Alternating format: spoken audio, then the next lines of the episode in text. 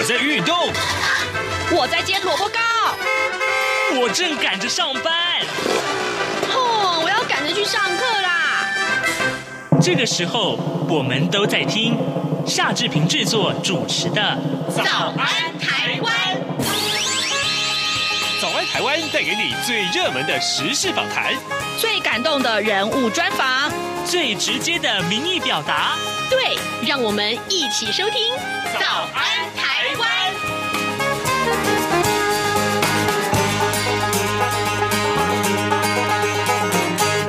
早安，台湾！我是夏志平。今天是二零二一年的八月六号，星期五。今天志平呢要呃播送的这个单元是由我们的呃记者黄丽杰他专访财讯双周刊的采访主任啊陈雅杰所做的这个专题报道。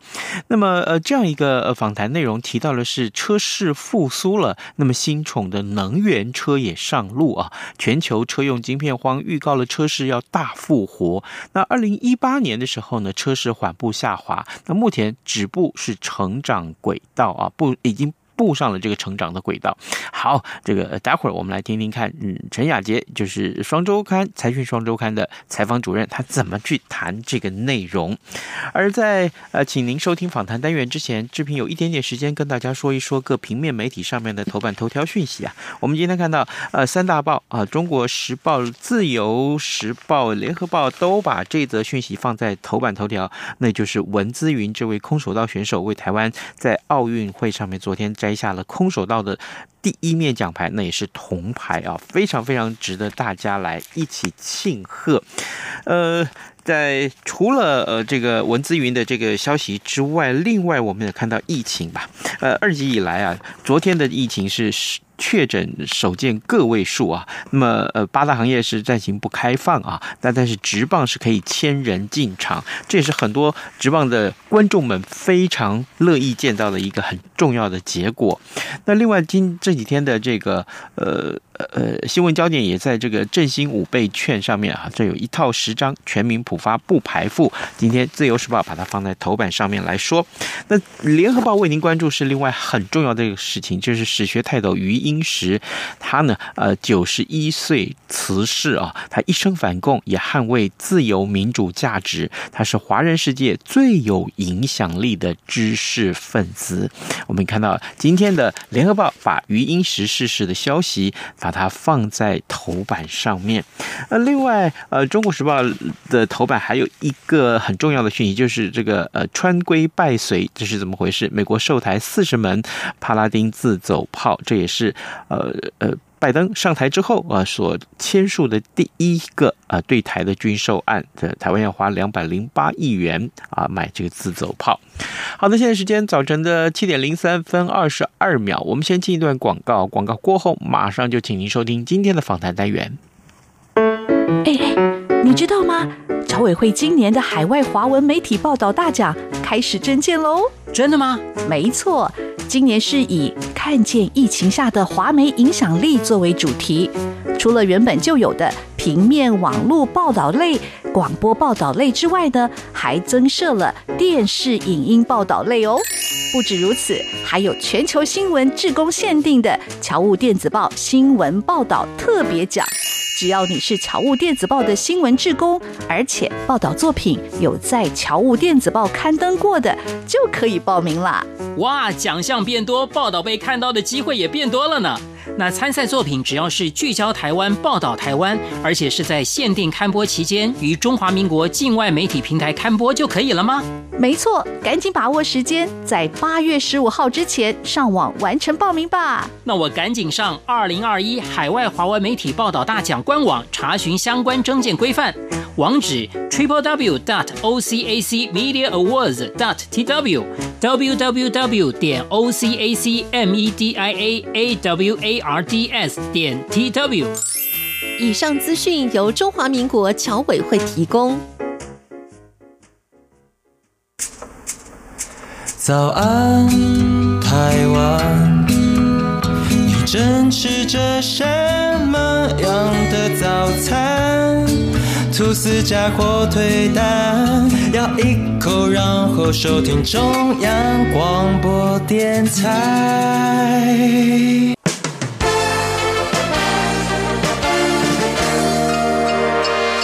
早安，笔记本。这里是中央广播电台台湾之音，我是黄丽杰。听众朋友，您是开车族吗？不知道会在开了几年之后想要换车呢？我自己的经验是大约十年左右忍受了哦，就会认真考虑买新车。不过听说现在要买新车得要。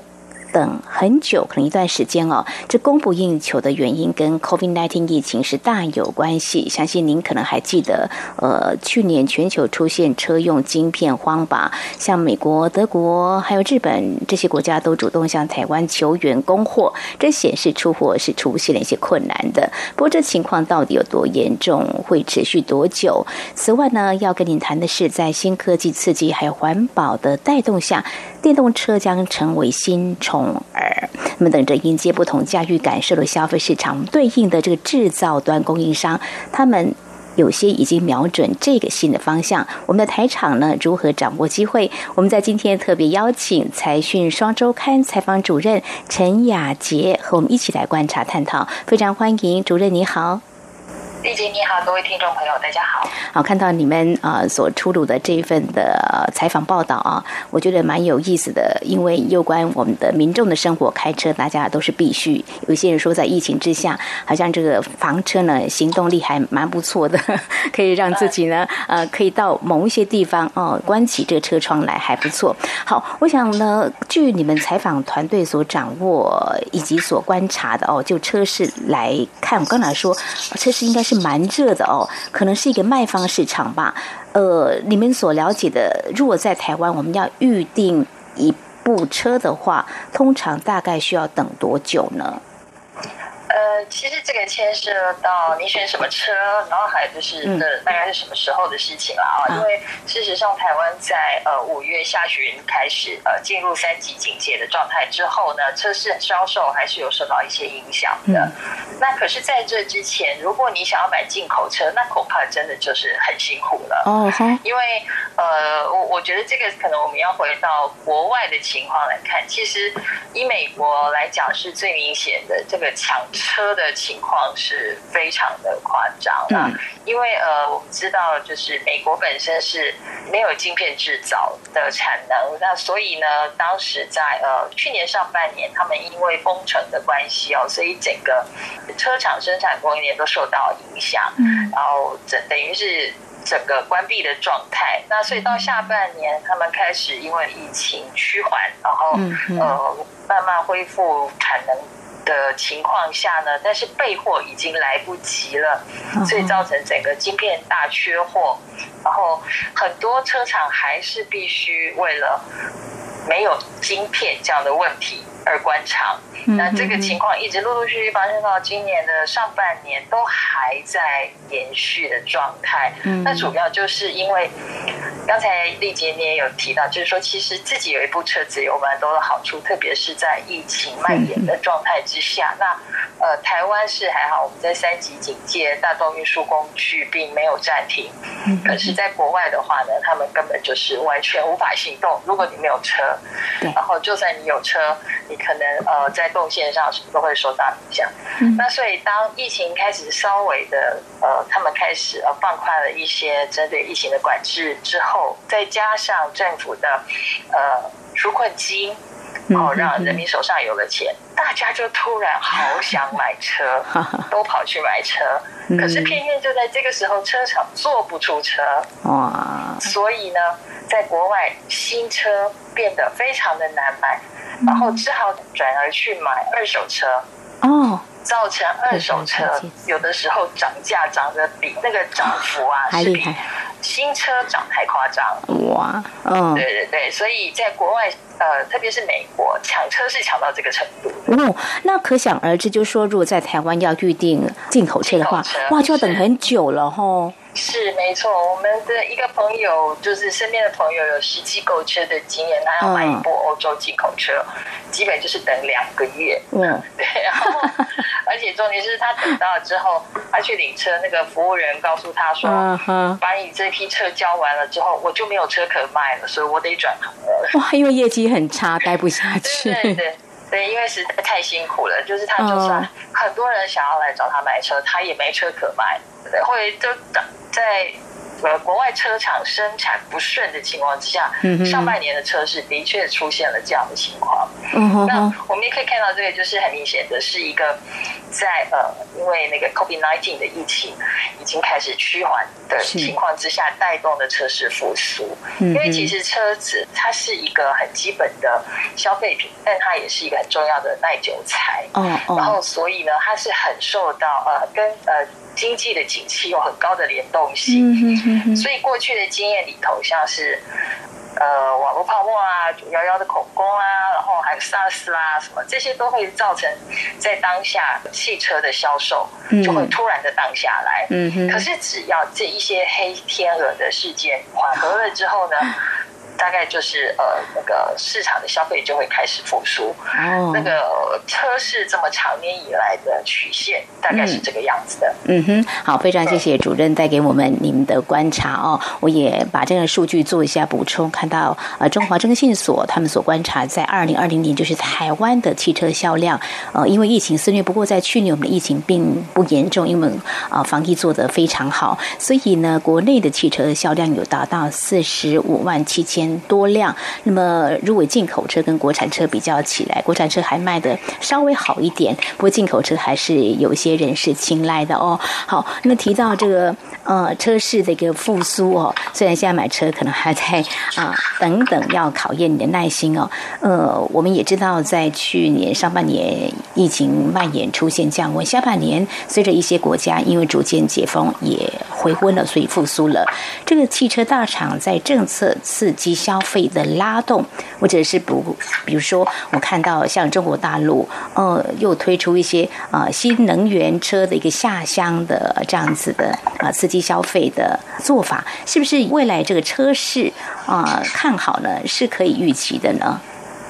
呃，的确是。事实上，车市在二零一八年之后是开始缓步的下滑。那我们是有发现，大概就是受到了。美洲贸易战的影响，然后而且就是说全球供应链移动等等，然后全球经济趋缓这样子的一个的一些因素的干扰啦。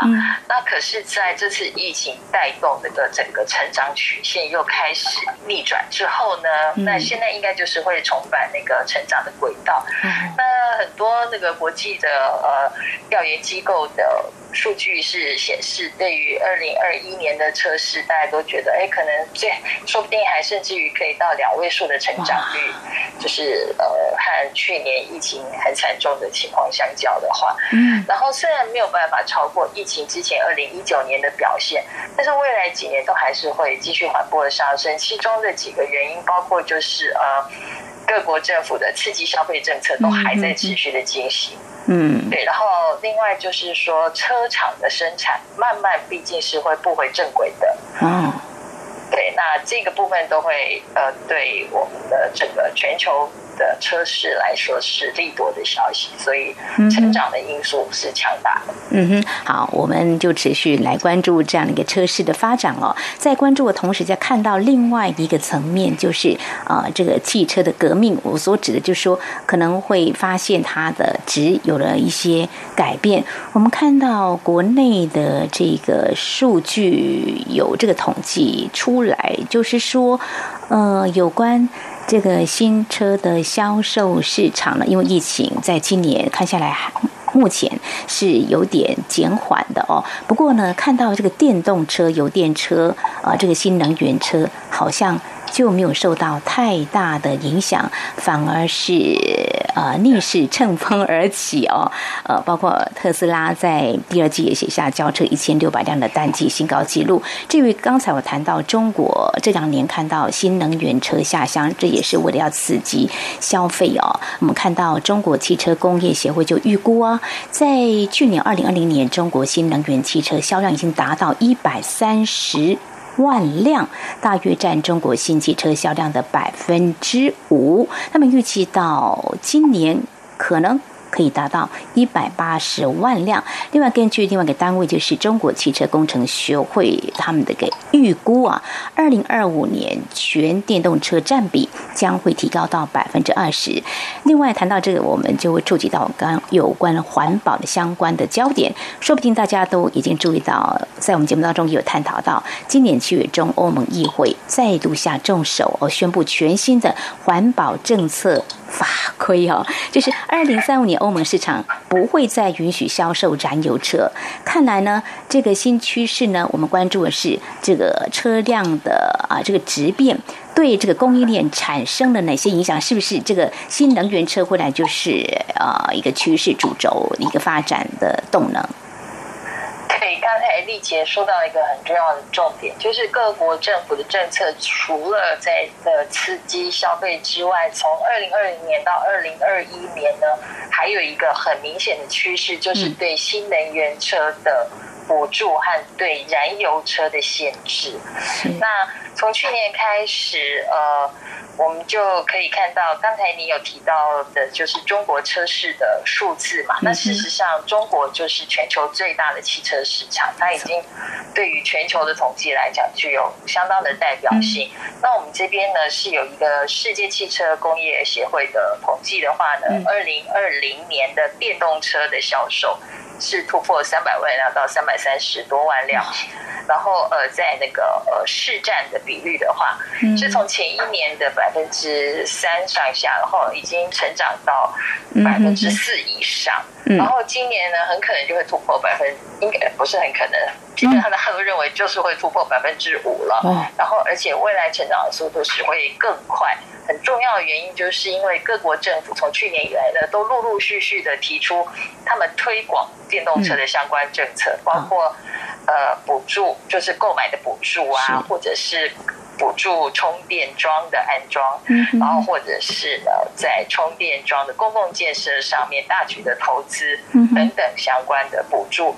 另外呢，也都定出了燃油车的退场的时程啊。那包括最严格的，比如说像呃欧盟里头有一些国家，可能就是从二零二五年，也就是。转眼四年后 就要禁止汽柴油车的销售了。然后，那欧盟它呃在七月底的时候呢，又特别推出了一个 Fit for 55这样子的一个政策，环保政策，它就是很明定了，在欧盟市场上，二零三五年之后是不能再有任何的燃油车销售的。嗯，那这个对于瞄准全球市场的国际大车厂来讲，当然是很重大的一件事情。对，所以现在各大车厂呢，也是从去年开始的，都更明确的提出他们的新的产品计划。嗯，大概目标时程都是会在二零三零年之前。嗯，就让他们的电动车占他们的新车销售比重要达到。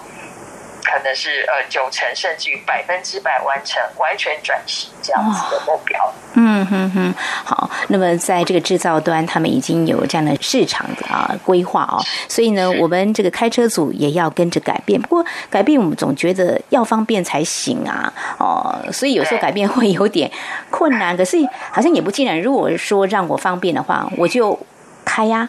但是刚刚提到这个充电桩，这个充电基础设施如果普及的话，相信民众接受度就会提升。如果谈到这个，我们就连接到我们的这个呃产业链。我们的台湾的厂商有没有具备抢占这一块市场的能力？对，呃，这就是我们最想要介入的这个题目的核心了。嗯，因为无论如何，说实在话，对于所有的驾驶人或用车的呃民众朋友来说呢，车子不管你是。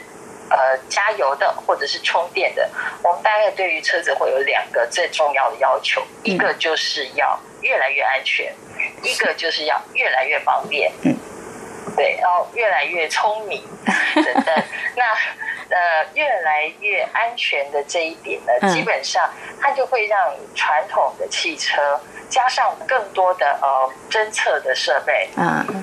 对，那这一些东西都不是传统车厂它在比如说引擎啦、变速箱啦这些机械式的结构上面所擅长的。嗯，好，这是第一点。第二个就是要越来越方便，越来越方便，包括第一个就是充电站可能要取代加油站这件 事情。嗯，所以当你需要动力的时候，变成要去充电，而不是去加油。嗯，那个。充电的设备呢，也不是传统车厂擅长的，而是电子电力厂商擅长的。哇，嗯，对。然后那另外第三个就是呃，我们在使用充电的，然后到让车子可以呃发动，然后可以呃行驶，然后还有就是说这当中的呃各种反应，比如说我们现在都会在车上使用非常多的行动装置设备等等。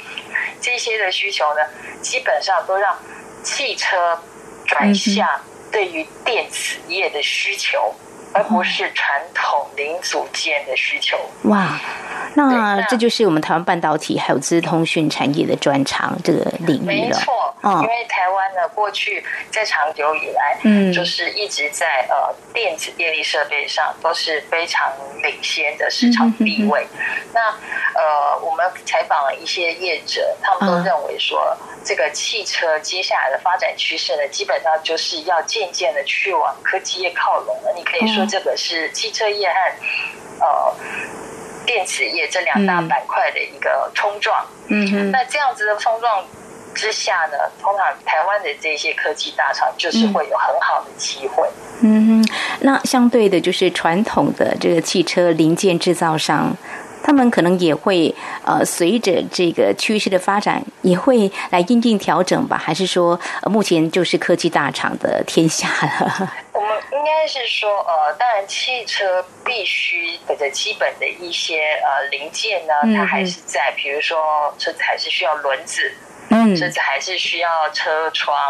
还是需要照后镜等等的，嗯，但是呢，你的轮子会变得更聪明，你的车窗也是一样，它然后变成有更多的功能。让我们知道，Apple 它所呃正在那个研发中的它的自驾车，其实车窗呢，我们现在平常呃，就算把车窗关起来，你还是透明的玻璃看得到外面，那你可能加个隔热纸，也许外面看不到里面。嗯，但是在呃智能车的概念下，你的车窗可能会变成一个荧幕。嗯对，就是到时候它会有显示一些路况的功能，这是帮助你在驾驶上能够更安全。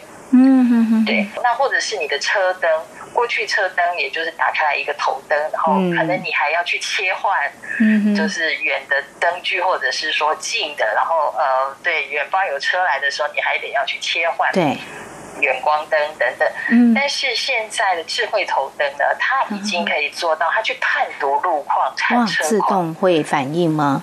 嗯，对，它会自动的去切换，然后甚至于就是说，当它发现哎前面可能会有行人通过或什么时候，它会变成一个警示灯，让接近你的人车，知道说我要通过，所以你要减速等等的，就是变成一个嗯车和外界的沟通的方式。嗯嗯嗯，对，这就是我们说的新的汽车的趋势。这样一个更安全、更聪明的汽车的要求呢，都是带动。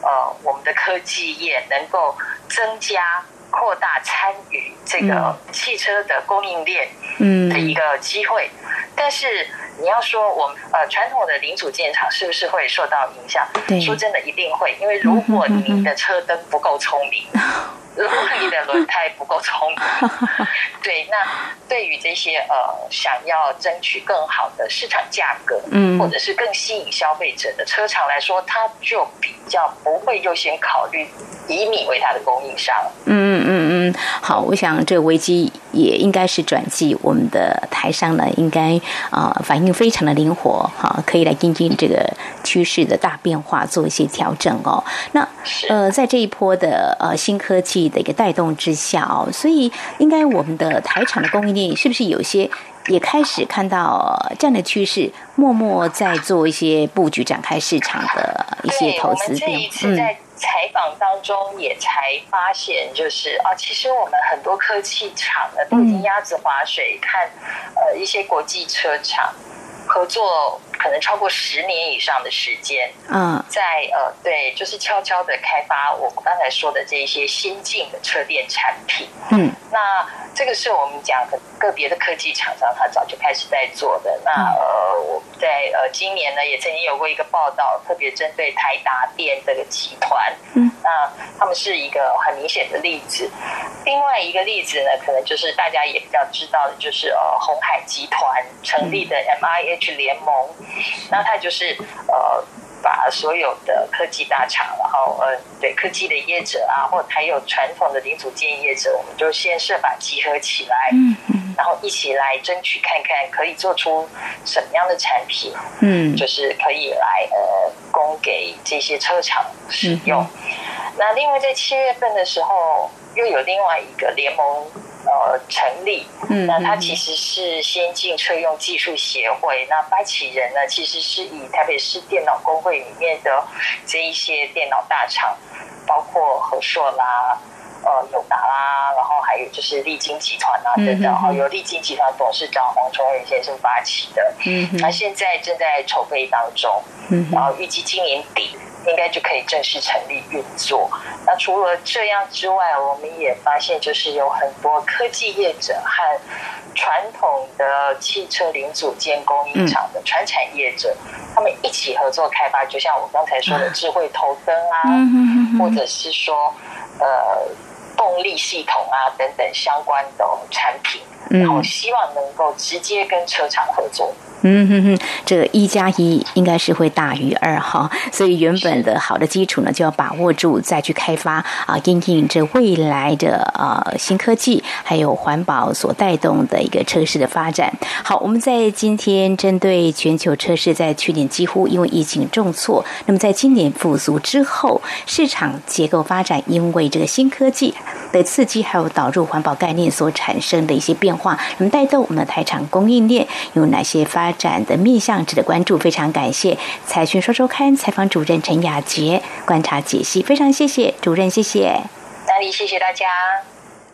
大家好，我是中华民国侨务委员会委员长童正元。二零二一年海外华文媒体报道大奖开始征件了，在聚焦台湾、报道台湾的核心概念下。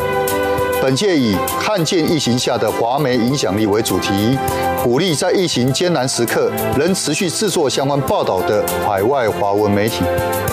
除了原有的平面、网络报道类及广播报道类，今年增设了电视、影音报道类，以及特别为侨委会全球新闻志工设置的侨务电子报新闻报道特别奖。二零二一年海外华文媒体报道大奖。报名是即日起至八月十五日止，欢迎大家踊跃参加，让世界看到海外侨胞的良善力量。更多资讯，请上二零二一海外华文媒体报道大奖官网查询。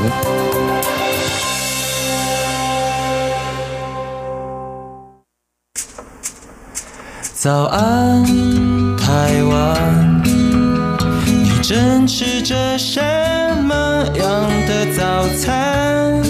吐司加火腿蛋，咬一口，然后收听中央广播电台。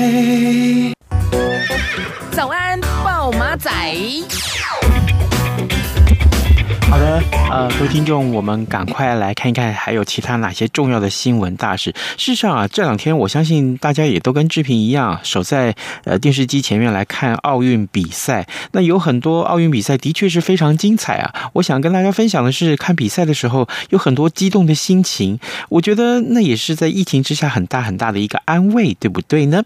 好，这个下礼拜呢，就是在呃礼拜一的时候，因为奥运即将要结束了嘛啊。礼拜天要结束，所以呢，下礼拜一的时候，我们会来跟大家讨论这一届的奥运中华队的表现如何。当然，更重要的是，我们也希望借由这样的讨论啊，呃，访问一位资深的记者，呃，戚海伦，来跟大家一块讨论，到底这一届的。啊，这一届的这个呃中华队的的表现啊，到底如何？我我我希望可以我们有更好的成绩。不过最终运动的目的是什么？这也是我们想要让大家知道的。